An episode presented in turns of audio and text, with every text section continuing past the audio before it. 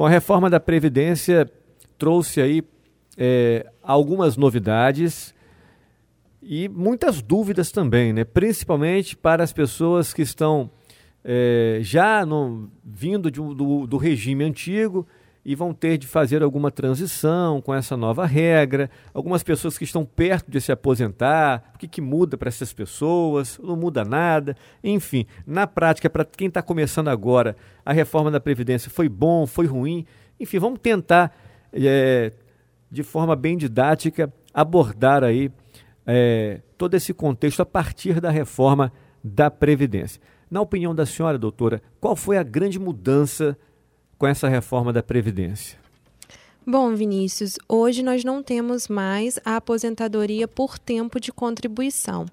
A aposentadoria por tempo de contribuição anterior à reforma funcionava da seguinte forma: bastava a mulher ter 30 anos de contribuição, independente da idade, ela já se aposentava, e o homem 35 anos. Então, independente independente da idade, ela conseguia se aposentar com 30 anos e o homem com 35 anos.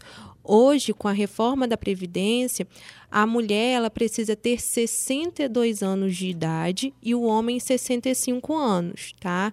É importante falar que a idade para a mulher não mudou automaticamente com a reforma do dia 12 de novembro para o dia 13 de novembro, quando houve a promulgação né? Então não mudou automaticamente. A idade vai ser acrescida a cada seis meses até chegar aos 62 anos de idade, né? A partir dos 56 anos. Bom, é, essa mudança, só para que as pessoas entendam, né? Essa mudança foi necessária em função. É, pergunta? Bom, tem uma pergunta aqui. A gente volta já já sobre falando sobre a reforma da previdência, mas tem uma pessoa que quer fazer uma pergunta sobre é, aposentadoria. Alô, bom dia. Bom dia. Quem está falando? Aqui é Ana Lúcia. Ana Lúcia, você mora onde? Eu moro perto de Santa Clara. Ana Lúcia, você pode fazer a sua pergunta. É, qual o tema? O tema é que eu tenho uma irmã que é interditada pelo LOAS e ela está no meu nome há 10 anos. Mas, para a Previdência, aposentada sou eu. Então, tudo que eu faço dá que eu sou aposentada. Perdi Bolsa Família, a minha filha perdeu uma vaga que tinha para trabalhar, porque na hora que foi botar meus documentos, deu que eu sou aposentada. Então. Na verdade, você não é aposentada, você apenas é... Não, eu sou tutora, tutora, tenho o registro dela no meu nome e para o INSS não tem o nome dela. Entendi. Então você, você não contribuiu com o INSS, você não, não, não é aposentada. Você, você não recebe LOAS eh, por você, você recebe não. pela sua filha.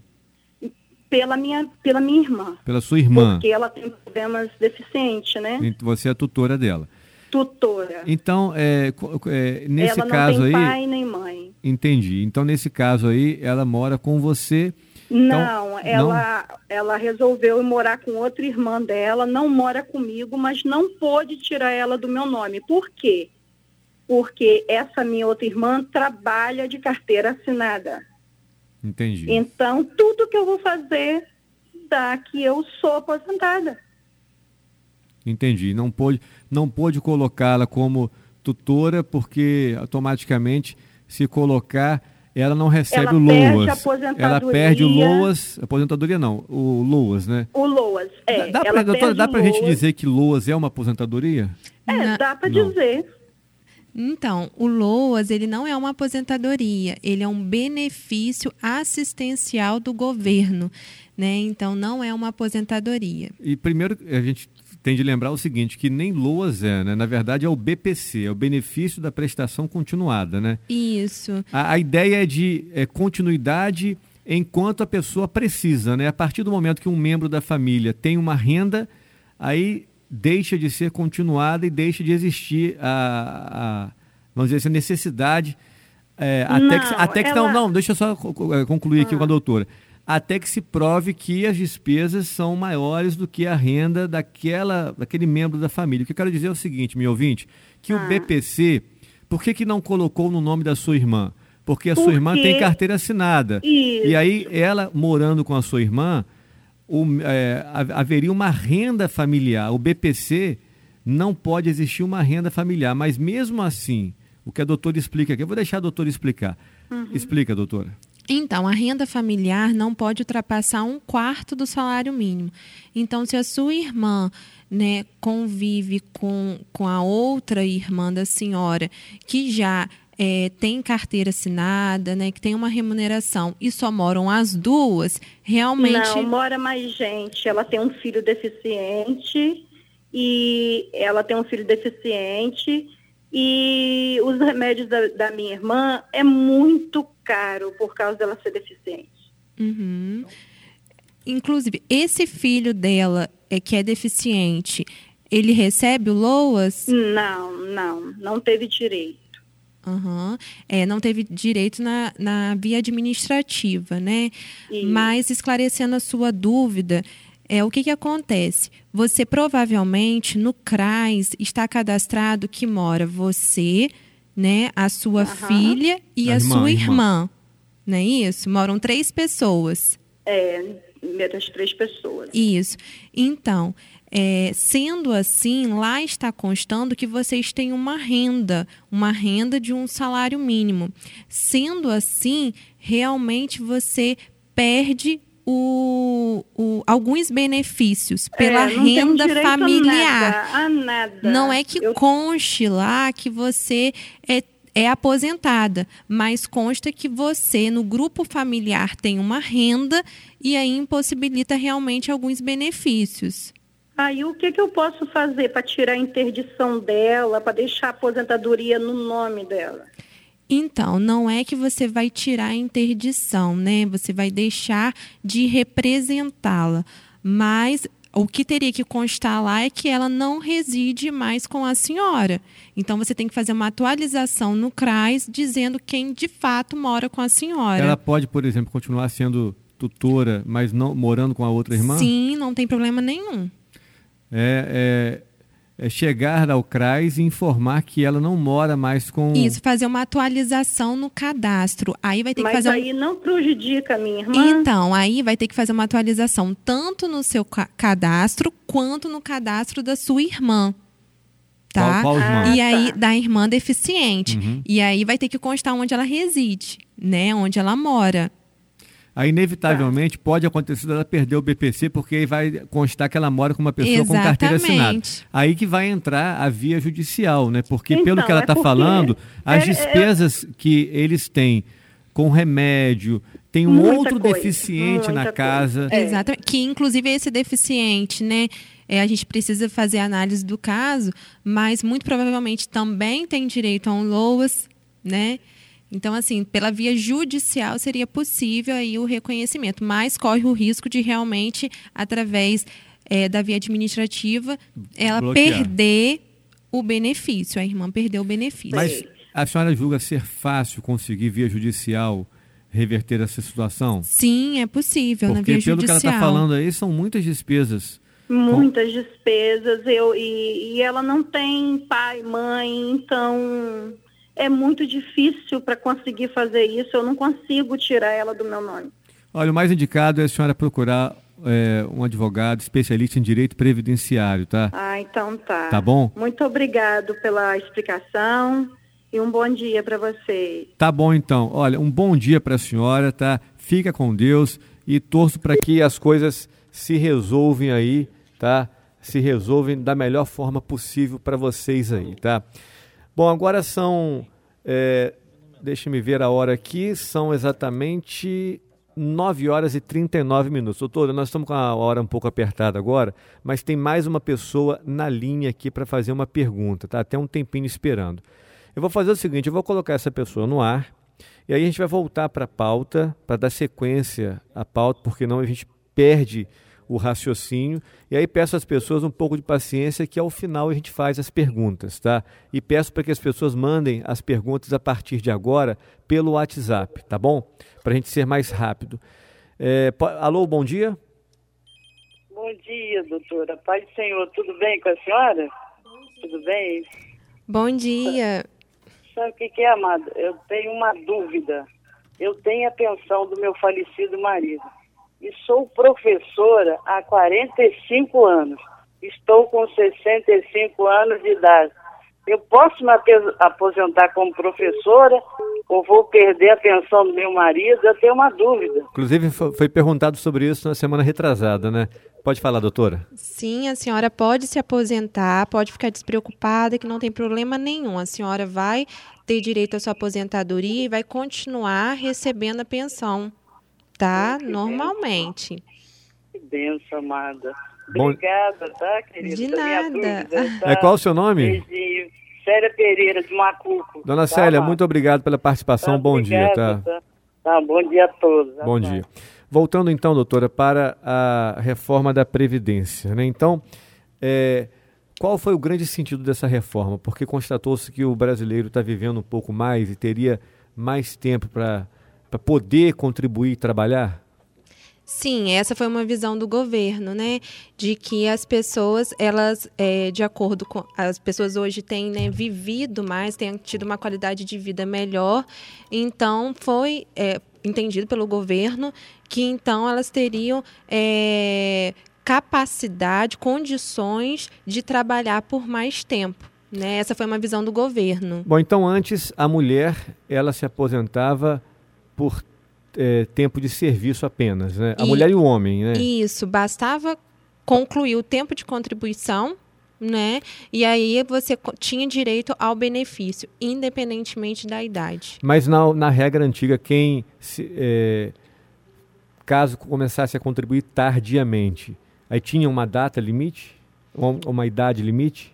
Então, aí, no, antes a gente tinha a aposentadoria por tempo de contribuição, que, independe, que independia da idade, uhum. independe da idade, e a aposentadoria por idade, que funciona da seguinte forma, funcionava da seguinte forma, 15 anos de contribuição, né, 180 meses de carência, né, e a idade, mulher 60 anos e homem 65 anos de idade. Agora, então, mudou para então, agora, a mulher, 30 anos de contribuição e 62 anos de idade, e o homem, 35 anos de contribuição e 65 anos de idade. E permanece a aposentadoria por idade. Porém, agora a mulher, ao invés de 60 anos, ela vai ter que ter 62 anos de idade. E qual o mínimo de contribuição? 15 anos de contribuição. Mas aí, se ela cair nessa possibilidade de apenas 15 anos de contribuição, ela se aposenta com um salário menor? Então, aí mudou também a questão do cálculo, né? Porque antes era 80% e aumentava 2% a cada ano. Né? Então, se você tinha 15 anos de contribuição, você já saía recebendo 95%, pelo menos no mínimo, daquela renda, daquela contribuição que você fazia, né? É, durante a sua vida contributiva.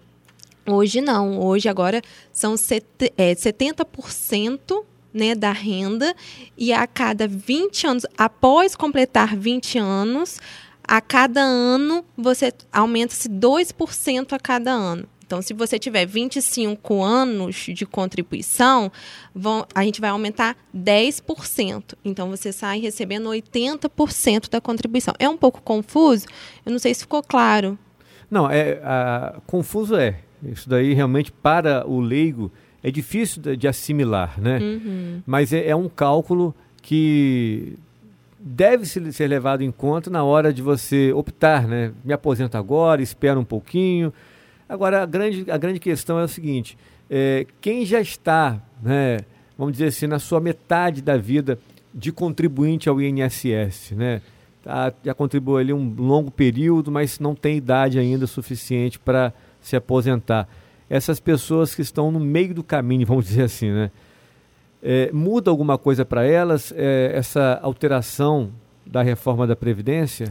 Elas, e... elas perdem mais do que ganhariam se, se mantivesse a regra antiga? Então, para essas pessoas que estão próximas de se aposentar, nós temos a regra de transição. Nós temos quatro regras de transição Né? Então, nós temos a regra dos 50%, que, que funciona da seguinte forma: se você tiver faltando lá dois anos para você se aposentar, então se a mulher tem 28 anos de contribuição com a, através da reforma da Previdência, no dia da reforma da Previdência, você, 12 de novembro de 2019, você tinha 28 anos de contribuição, então falta dois anos para se aposentar, para chegar aos 30 é, entra na regra de transição. E como que funciona essa regra dos 50%? Você precisa completar 50% do que falta para você se aposentar. Então, se, a, se ela faltava dois anos para se aposentar, ela vai precisar trabalhar mais um ano. Então, ela vai ter que cumprir mais três anos de contribuição para ela conseguir a aposentadoria com, a com as regras antigas, que são mais benéficas do que as regras atuais para a questão é, de, da remuneração. Né? Mas para quem não está perto de se aposentar, está no meio do caminho, aí nesse caso já não tem transição, né? Então, nós temos outras regras. Nós temos a, a regra da idade mínima, que a mulher tem que ter 30 anos de contribuição e a idade 56 anos de idade hoje, tá? Agora, 2020. E o homem 35 anos de contribuição e 61 anos de idade. Essa idade, ela não é fixa, tá? Ela vai aumentar é, a, cada, a cada ano, aumenta seis meses até chegar aos 62 anos de idade para a mulher e 65 anos de idade para o homem. Dentro desse contexto aí, qual a grande dúvida do contribuinte que mais chega para a senhora em relação a, a, a, essa reforma da Previdência? Qual a maior demanda no, no escritório da senhora?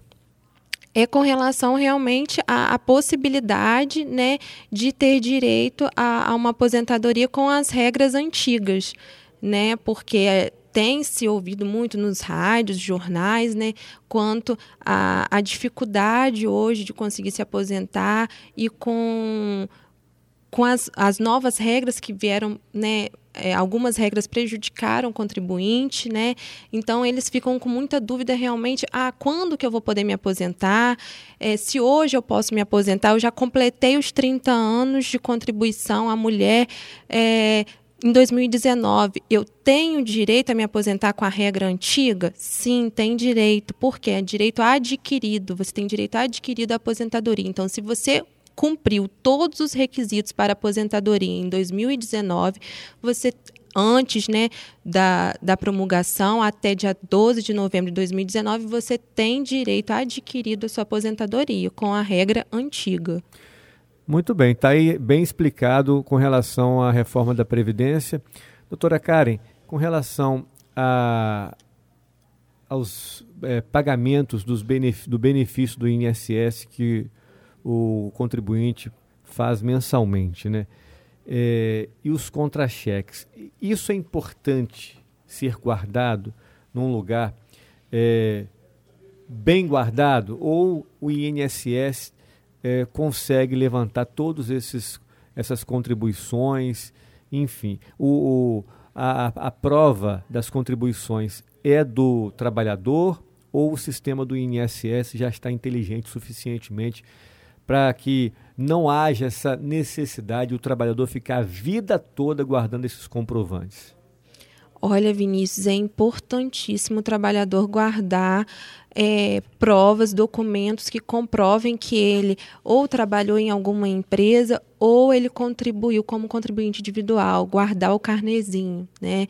Por quê? Porque o INSS nem sempre é, é, consta lá no CNIS, que é o Cadastro Nacional de Informações Previdenciárias, realmente as remunerações que aquele contribuinte realizou. Então, é muito importante guardar as documentações, os comprovantes de pagamento, ter a carteira de trabalho né, guardada, se possível, os contra-cheques, é muito importante, porque realmente o sistema do INSS tem sido muito falho quanto a isso. Por exemplo, é, acontece de a empresa é, também é, ter falhas ou não pagar o que está informando para o trabalhador, né? e às vezes o trabalhador leva uma verdadeira rasteira da empresa. É comum isso também? Sim, é muito comum. É mais comum do que a gente imagina. É, vou contar só um exemplo de um cliente né, que eu tive que ele trabalhou por 13 anos em uma empresa e a empresa não contribuiu para o INSS dele. E aí, através da carteira de trabalho, de outros documentos que ele tinha guardado, a gente conseguiu reconhecer aquele vínculo no INSS e aí ter direito à aposentadoria dele por idade. E provavelmente né? a empresa deve ter pago uma multa alta, né? Então, essa, essa questão aí é uma questão que a Receita Federal é que cobra do empregador.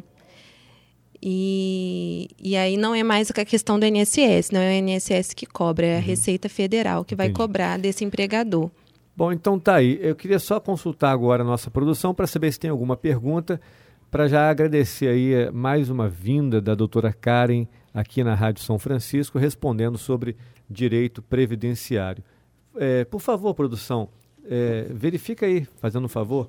É, provavelmente devem ter chegado muitas perguntas no nosso celular. Né? Então a gente vai finalizar agora com as perguntas que estão chegando. O Alonso está anotando tudo aqui. Lembrando que é, a doutora Karen, é, advogada especialista em direito previdenciário, ela faz uma parceria com a CDL, Câmara de Dirigentes Logistas em São Francisco, e atende comerciantes e comerciários lá na CDL. Tá? É um trabalho que é feito já já há cerca de um mês né, e, e tem realmente é, proporcionado muitas é, possibilidades aí para comerciantes, comerciários e a população em geral que quiser comparecer lá para buscar uma orientação lá na CDL sobre previdência social, sobre direitos, enfim. Doutora Karen, a senhora queria lembrar mais alguma coisa? Sim, eu quero esclarecer que nós temos quatro regras de transição. Aqui eu falei de duas regras, mas é importante, se você está próximo de se aposentar, fazer um planejamento previdenciário. Então, procurar um advogado para esclarecer né, algumas dúvidas e aí ver a possibilidade de conseguir a sua aposentadoria. Tá? Ok. Vamos lá. Pergunta do Fausto. Ele pergunta: Bom dia, gostaria de uma orientação. A minha mãe tem 62 anos e paga o INSS para ela, como dona de casa. Porém, falta muito é, para os 15 anos de contribuição. Né? Já que ela terá direito ao BPC aos 65 anos, vale a pena continuar pagando o INSS ou aguardar o BPC ou uma coisa inviabiliza a outra? Então, se ela tem condições de contribuir para o INSS, ela não vai ter direito ao LOAS, ao BPC. Né? Mesmo tendo contribuído até agora? Então, se ela contribui para o INSS hoje, ela não tem direito ao benefício de prestação continuada ao LOAS. Por quê? Porque se ela contribui, quer dizer que ela tem uma renda. Então, ela tem condições de contribuir, ela tem condições de sobreviver. E aí o INSS entende que ela tem um trabalho, que ela tem uma renda. Agora, se ele falou aí que ela contribui como dona de casa, pode ser que ela contribua como facultativo, contribuinte facultativo. Sendo contribuinte facultativo, o que, que o INSS entende? O INSS entende que aquela pessoa não tem renda nenhuma ela não tem renda, ela, ela tem uma ajuda de terceiros. É o que, é o que provavelmente acontece aqui. Eu acredito que o próprio Fausto ajuda a mãe a contribuir é, como dona de casa ou facultativo nesse caso. É, né? então, mas aí é importante ver, Vinícius, porque às vezes a pessoa contribui como contribuinte individual, mas lá no INSS tem que constar como contribuinte facultativo, porque a porcentagem, inclusive, é diferenciada do contribuinte facultativo. Ele contribui sobre 5%, contribuinte individual contribui no mínimo sobre 11%. Então, se ela contribui como contribuinte facultativo, aí sim ela teria direito ao BPC ao, ao completar os 65 anos de idade. Ok, está respondida a pergunta. Um abraço aí para o Fausto. É, bom dia, minha mãe tem leucemia crônica, porém ainda não necessita de tratamento quimioterápico. Mas ela faz exames todo mês, de dois em dois meses, perdão, e do pulmão faz todo mês exames como ressonância, ultrassom. É, Bom, ela fala também que exame de sangue e outros. Ela já fez perícia três vezes e não passou. provavelmente para acessar um auxílio-doença. Né? Pelo LOAS, ela poderia conseguir esse benefício? Gostaria de saber o que tem de fazer, é a pergunta aqui da ouvinte Daniela. Ela pergunta também: ela não pode pegar sol nem quintura de fogão, porque tem imunidade muito baixa, sempre está gripada, o que impossibilita que ela busque um trabalho fixo. Não sei se ela falou a idade da mãe aqui. Então, é, nesse, caso, se ela já teve um indeferimento na via administrativa, é, ela não passou na perícia, há possibilidade dela entrar na via judicial. Mas, respondendo à questão do LOAS, do PPC, ela pode ser que ela tenha direito sim, se a, a doença dela incapacita ela para o trabalho por mais de dois anos, tá? Então, se a doença que ela tem incapacita ela para o trabalho por mais de dois anos, aí sim ela teria direito realmente ao LOAS. Ela tem 55 anos independente da idade, ela teria direito ao LOAS, né? E o, o auxílio doença é importante verificar aí quando houve um indeferimento para ver a possibilidade de entrar na via judicial. Mas para buscar um auxílio doença, é porque ela contribuiu ela, em ISS. Né? Exatamente, porque houve já uma contribuição. Pode ser que ela esteja naquela situação do período de período de graça. Então, ela estando no período de graça, ela teria direito ao auxílio doença. Ela tem direito ao auxílio doença. Qual, quanto tempo que é o período de graça? Pode durar de 12 a 36 meses. O período é, pós é, desligamento do trabalho, vamos dizer assim. Né? Isso, ou depois, é, vamos supor, você contribuiu por 12 meses como contribuinte individual é, e aí você parou de contribuir. Então, durante aquele tempo de 12 meses, você vai ter direito ao período de graça. Entendi. Bom, eh, são 9h55, eu vou eh, finalizar aqui eh, até agora. Então, as perguntas que chegaram até agora, 9h53, na verdade, foi quando eu desliguei aqui o Wi-Fi, porque senão a gente fica por muito tempo. O programa realmente, ele, ele precisa é, de um, uma cota de limite de perguntas, senão a gente vai ficar a manhã toda aqui. Eu peço desculpas às pessoas, mas toda quinta-feira a doutora Karen vai estar aqui na rádio. Então eu vou fazer as perguntas que chegaram até as 8h53, tá bom? Então vamos lá, vamos rapidinho aqui para dar sequência aqui às perguntas. Paulo Noel, pois não. Você pode até, Vinícius, encaminhar as perguntas para a doutora e ela responde depois, não sei se seria... Possível, se, né? Acho que sim. Possível, né? Ela responder por celular depois. Vamos ouvir. Bom dia, bom dia aqui é Rosângela Piana, bom dia doutora, bom dia Paulo Noel, bom dia Vinícius. Eu queria um esclarecimento, é que eu, eu tenho problema de saúde seríssimo, né? Problema de coração, tomo remédio, tenho sempre desmaio. E outros problemas, tireoide de alto risco, não posso trabalhar. E, e eu estou pagando né, o INSS Aí eu para ver se eu consigo me aposentar por invalidez. É, eu queria saber da doutora com quanto tempo, quanto tempo tenho que ficar pagando é, para me conseguir, quanto tempo tenho que ficar pagando, se eu vou conseguir. Eu tomo remédio, se eu não tomar remédio eu desmaio. Problema sério, paro no oxigênio, muito ruim. Então, eu queria saber com quanto tempo de contribuição que eu consigo me aposentar, que eu estou pagando todo mês 109 reais. Tá bom? Aí eu queria a resposta aí, um esclarecimento, né, para ficar sabendo, porque eu não estou nada bem de saúde. Tá bom, bom Rosângela. dia, obrigado aí para todos. Bom dia, Paulo, Noel, bom dia, Vinícius. Bom dia, bom dia, Rosângela. Fica com Deus aí. E aí, o caso da Rosângela, é, ela não falou a idade dela, né? mas é, quanto tempo que ela tem de contribuir para acessar uma aposentadoria por invalidez, um auxílio-doença, enfim? A carência, a gente precisa ter 12 meses de carência para ter direito ao auxílio-doença ou uma aposentadoria por invalidez.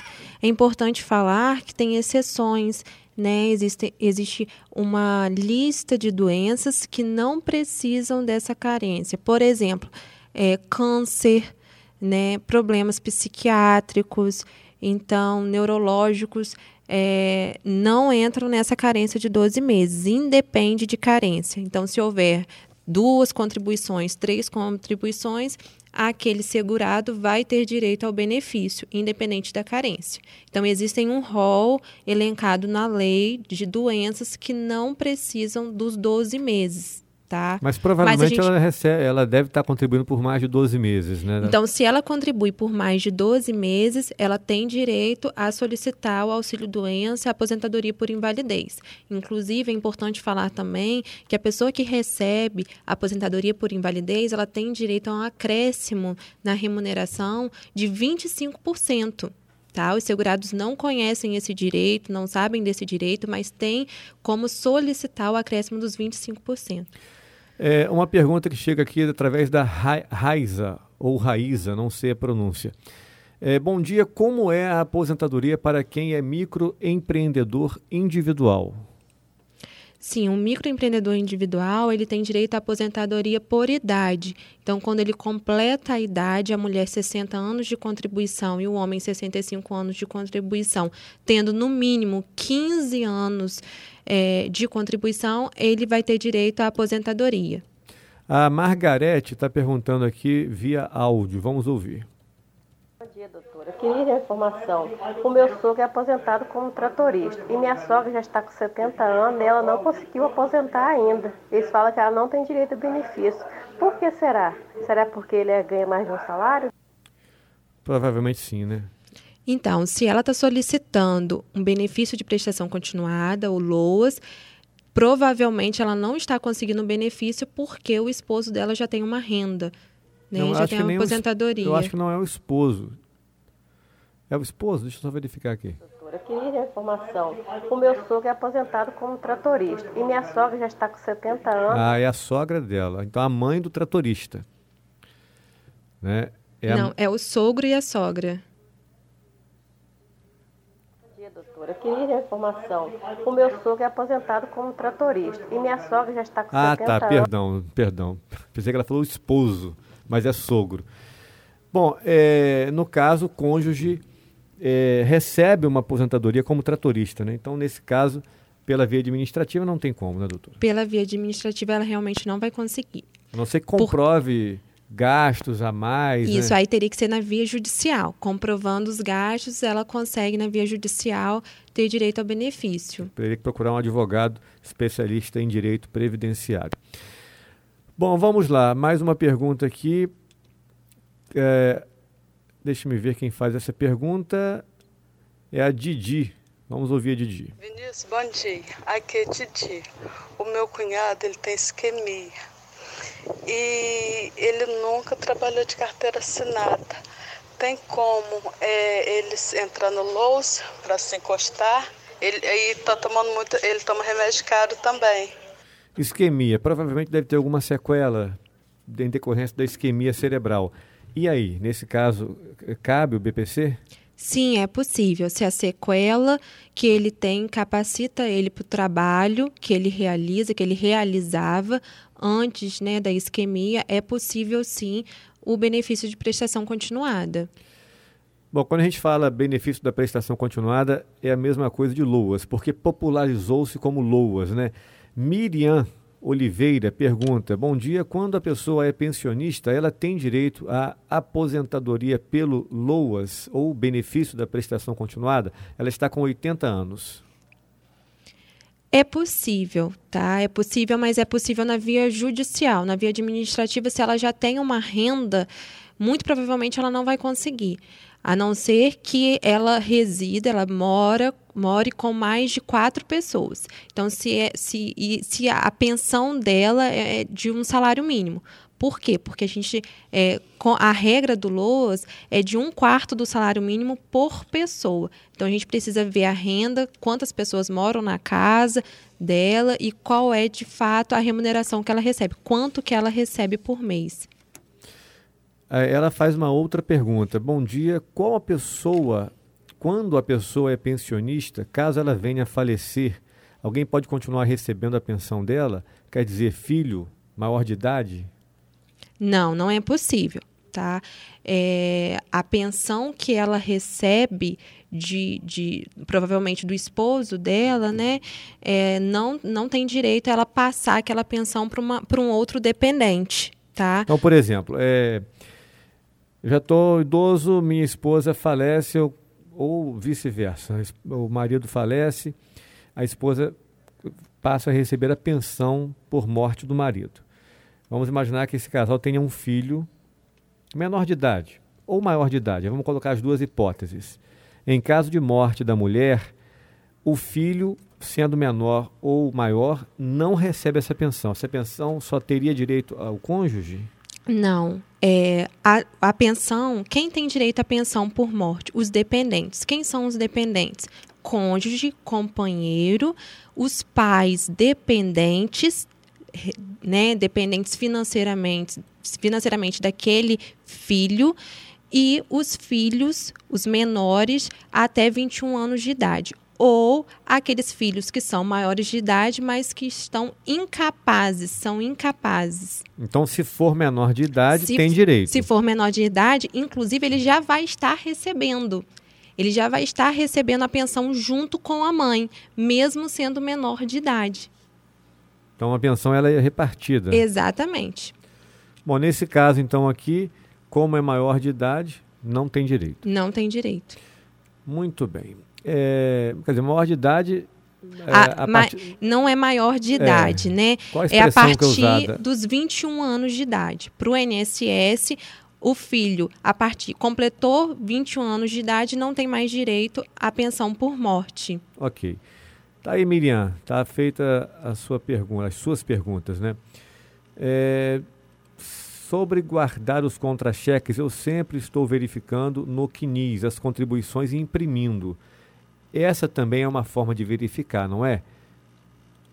Sim, é uma forma de verificar que está ocorrendo a contribuição e que o INSS está recebendo aquela contribuição. Isso né? basta como comprovante juntar esses, esses esses impressos do CNIS? Não há, não há necessidade, porque se no INSS já está constando que está ocorrendo aquela contribuição, então quando daqui a 10 anos, 5 anos que ela for imprimir, o CNIS já vai sair todo detalhado com as remunerações.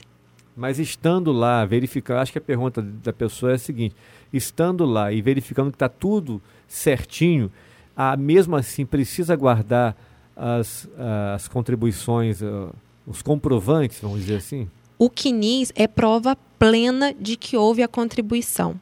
Tá? Inclusive, tem um artigo na IN, que é a Instrução Normativa do INSS, que diz que o, o que consta no CNIS é prova plena. Então, é aí, se está havendo realmente a contribuição, está constando no CNIS que ocorre aquela contribuição, então não há necessidade dela guardar esses comprovantes.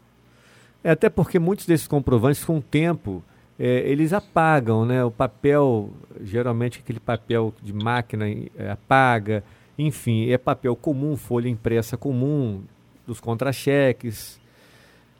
Bom, então, estando lá no CNIS, a senhora recomendaria até os contra-cheques guardar ou não precisaria? Se está constando no CNIS, não há necessidade de guardar. Ok. Está entendido. Vamos aqui a mais uma pergunta. Quem faz a pergunta é Maicon. Em áudio a pergunta. Vamos ver se Queria tirar uma dúvida. É, meu pai trabalhou 29 anos e meio de carteira assinada, sendo 15 anos é, é, como motorista de caminhão. E aí ele aposentou por idade. É, mas só que ele, na hora de aposentar, ele recebe um salário mínimo só. É, seria esse mesmo valor? Ou seria como dois salários mínimo, como motorista? Bom, mas na contribuição dele, será que foi um salário, foi, foi em cima de dois? Provavelmente sim, né? não sei.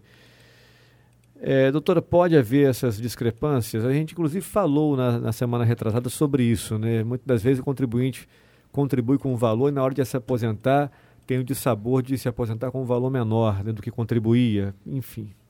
É importante a gente fazer análise do CNIS para ver realmente quanto, é, quanto foi né, a contribuição que ele realizou, quanto ele de fato recebia, para ver se há possibilidade de uma revisão né? Mas nesse caso aí, ele falou, ele esclareceu que ele trabalhou 15 anos como caminhoneiro, né, motorista de caminhão.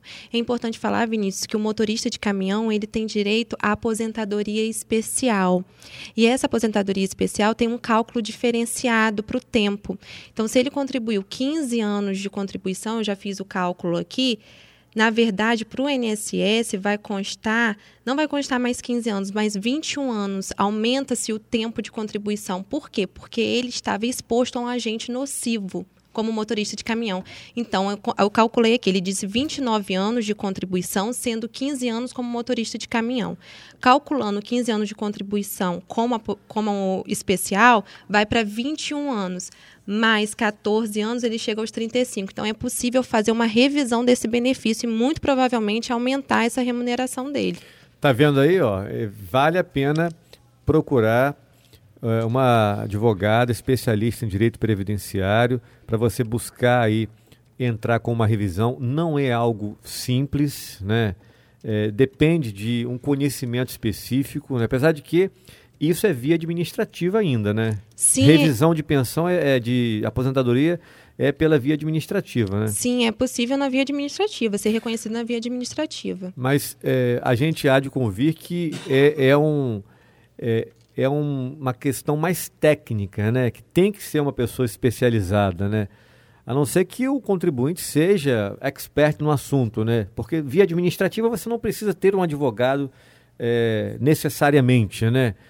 Mas eu acredito que nesse caso aí seja interessante, é, seja interessante buscar aí um advogado especialista em direito previdenciário para lhe auxiliar e preparar uma é, justificativa né, para entrar com um pedido de revisão junto ao INSS. Tá? Bom, vamos aqui a mais uma pergunta. As perguntas não param, mas são as perguntas ainda que chegaram até as 9h53 da manhã, tá? Vamos lá. Bom dia, doutora. Meu marido deu entrada no INSS 9 de novembro. E ele tem 35 anos que ele contribui. Ele tem 59 anos. Pode explicar para mim qual, como vai ficar o caso dele? Já está na mão do advogado. Por favor, me explique. Autônomo, viu? Do que as regras atuais. Ele é autônomo, é, contribuiu como autônomo, né? Ela disse a data que ela entrou, ela falou novembro de 2019, mas a data eu não me recordo. Meu marido deu entrada no INSS 9 de novembro. Uhum. 9 de novembro. É, é, ele tem direito adquirido, tá? Mesmo que ele tivesse entrado após a reforma da Previdência, após dia 12 de novembro de 2019, ele tem direito adquirido à aposentadoria por tempo de contribuição. Tá? Por quê? Porque ele cumpriu todos os requisitos para aposentadoria por tempo de contribuição antes da reforma. Então, ele tem direito, sim, à aposentadoria por tempo de contribuição. Ok. Bom, é uma pergunta aqui da Fátima de São Francisco. Bom dia. As pessoas que não têm emprego e ainda têm problema de saúde e já com idade de 53 anos, é, acredito que ela, ela, ela, tenha feito a pergunta relacionada à, à possibilidade de acessar o BPC, né? Então, ela tem problema ela ou a pessoa a qual ela está buscando informação tem problema de saúde, tá? Não, não informou que problema é esse, mas provavelmente um problema grave de saúde com 53 anos. As pessoas que têm problemas graves de saúde que impossibilitam elas de trabalhar e que nunca contribuíram, pode acessar o BPC? Sim, pode acessar o BPC, independente da idade, se ela possui uma deficiência, tá? Mas aí é importante ver aquele requisito de um quarto do salário mínimo por pessoa, por grupo, do grupo familiar, né? Então é importante é, ficar atento a alguns requisitos, mas sim é possível é, o direito ao benefício do, da prestação continuada, conhecido como LOAS. Ok. É, bom dia, eu tenho 33 anos nunca contribuí com o INSS. No caso, começando agora, pela lei da Previdência, devo pagar quantos anos? Não trabalho fora. É a Cristina que pergunta. provavelmente é, ela vai, entraria como facultativo, né? A contribuição facultativa que a senhora falou? Então, se ela não, não trabalha, se ela não tem um emprego, se ela não trabalha como contribuinte. Ela disse que não trabalha fora, provavelmente dona de casa. Né? Dona de casa. Sendo dona de casa, ela vai contribuir como contribuinte facultativo. Contribuir sobre 5% do salário mínimo. E aí ela vai ter direito, sim, a uma aposentadoria por idade, quando completar 62 anos de idade e tendo 15 anos de contribuição. É, bate os 15 anos, porque hoje ela está com 33, né? Sim. No caso da, da ouvinte que perguntou anteriormente, em relação ao marido dela, ela disse que o marido é pedreiro. Contribuiu 35 anos, né? Parabéns, parabéns aí, porque muitos autônomos não estão tendo esse cuidado, né, doutora? De pagar o ao INSS, né? É, como autônomo, né? O que a senhora recomendaria para essas pessoas que trabalham como autônomo? Olha, é importantíssimo contribuir para o INSS, porque através da contribuição para o INSS, você tem direito a um auxílio doença, se você né, é, adquirir alguma doença no decorrer da sua vida, tem direito à aposentadoria por invalidez, então tem direito a benefícios né, através da sua contribuição, benefícios previdenciários através da contribuição. Ok, doutora Karen, acabaram as perguntas. É, é, eu, eu, quero deixar claro o seguinte, que essas perguntas que chegaram para nós, chegaram até as 9h52. São 10 e 16 agora que a gente concluiu. Provavelmente tem muitas outras perguntas que nós vamos arquivar e deixar guardadas para a semana que vem, tá? Quinta-feira que vem a gente volta com esse papo sobre direito previdenciário. Doutora Karen Azevedo, que atende nessa parceria com a CDL em São Francisco, no prédio da CDL, atendendo comerciantes, comerciários e a população em geral. Muito obrigado, doutora Karen, pela participação mais uma vez aqui no Jornal São Francisco a Notícia e um bom dia. Bom dia, Vinícius. Eu quero agradecer. É uma honra estar aqui falando com a população de São Francisco, esclarecendo as dúvidas. Até a próxima quinta-feira.